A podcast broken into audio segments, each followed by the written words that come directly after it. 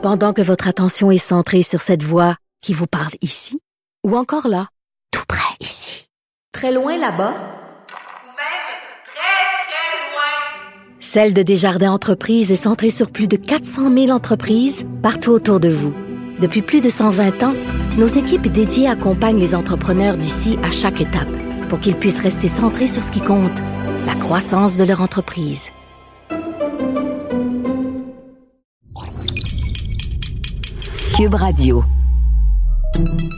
Salut, c'est Charles Tran avec l'équipe dans 5 minutes. On s'intéresse aux sciences, à l'histoire et à l'actualité. Aujourd'hui, on lève un peu le regard et on parle de ceux qui volent au-dessus de nos têtes, les oiseaux. Le chant des oiseaux. Ça vient d'où? Comment est-ce qu'ils apprennent à chanter? Est-ce qu'ils chantent toujours de la même façon, d'une espèce à l'autre? Et qu'est-ce qu'ils se racontent surtout? Voici Élise Jeté.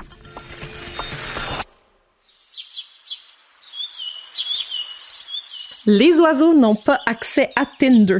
Leur seule manière de se courtiser, c'est avec le chant. Quand le mâle chante, il est un peu en train de dire Regarde comme je suis beau.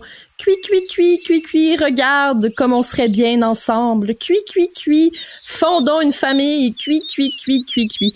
C'était une dramatisation. Les experts s'entendent définitivement pour dire que les oiseaux mâles utilisent vraiment leur chant pour communiquer leur intérêt romantique pour les femelles.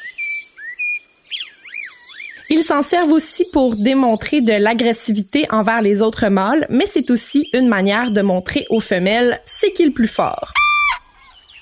Mais comme n'importe qui qui va à Star Academy, le petit oiseau chanteur doit répéter sa chanson avant d'être bon. Le diamant mandarin, un petit oiseau avec un bec pointu orange vif et des rayures en forme de zèbre sur sa poitrine, est l'une des espèces d'oiseaux les plus étudiées, en partie parce qu'il se reproduit facilement en captivité et aussi parce que son chant est simple à analyser.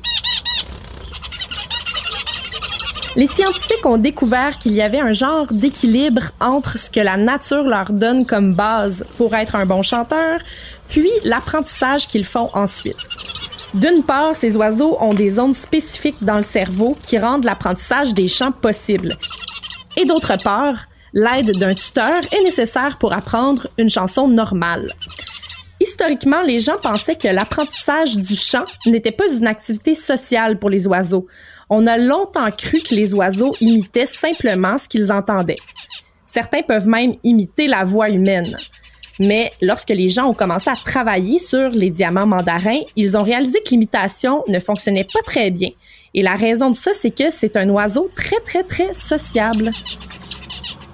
L'apprentissage du chant a lieu pendant les 25 à 60 premiers jours de la vie, cette période sensible durant laquelle ils écoutent leur père. Et s'ils apprennent plutôt de manière isolée, à partir d'appareils d'enregistrement par exemple, sans leurs parents, leurs chansons sont anormales, avec moins de notes et des durées de notes plus longues. Ça peut même aller jusqu'à effrayer les demoiselles. Si le père de l'oiseau est absent ou s'il est distant, ça va aussi affecter la qualité du chant. Les chercheurs ont aussi identifié un endroit spécial dans le cerveau aviaire appelé le centre vocal supérieur, dans lequel de nombreux neurones entrent et sortent. Pendant la période d'apprentissage du chant, de nouveaux neurones se forment dans cette zone-là. C'est ce qui explique que le chant s'imprime dans le cerveau jusqu'à devenir une belle mélodie. Les hormones influencent également le processus. La testostérone, évidemment. Elle agit en tant que genre de superviseur pour un apprentissage rapide.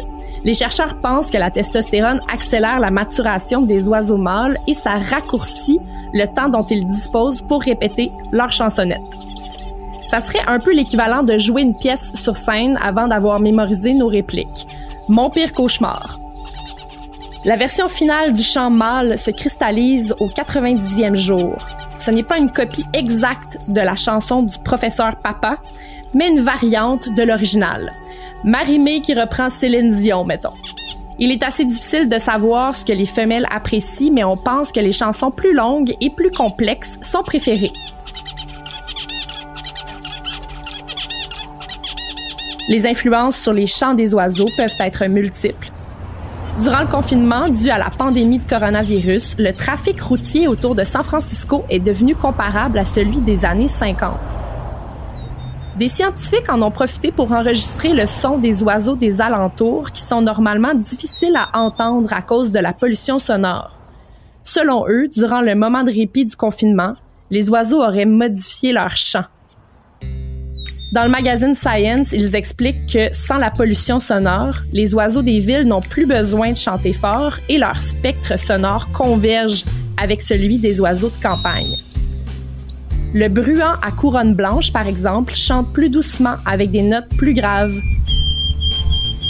Pendant le confinement, ces oiseaux-là chantaient comme ceux des années 70. Le chant était, semble-t-il, plus sexy et plus attrayant pour les femelles. Je sais pas comment les scientifiques ont pu déterminer ça, mais une chose est sûre, c'est que leurs recherches démontrent à quel point les oiseaux s'adaptent rapidement à leur environnement. Ouais, le confinement hein, et le silence des villes est allé réveiller le, Barry White intérieur du bruant en couronne blanche et sans doute aussi celui de plusieurs autres espèces magnifiques. Merci les jetés, c'était en cinq minutes.